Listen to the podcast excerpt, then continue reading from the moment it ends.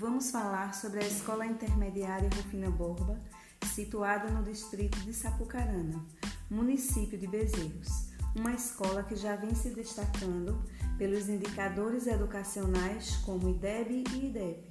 Neste podcast, destacamos o projeto de trânsito realizado na escola e foi reconhecido como destaque do município e vai ser representado em São Paulo, no Encontro Nacional Educação Viária é Vital.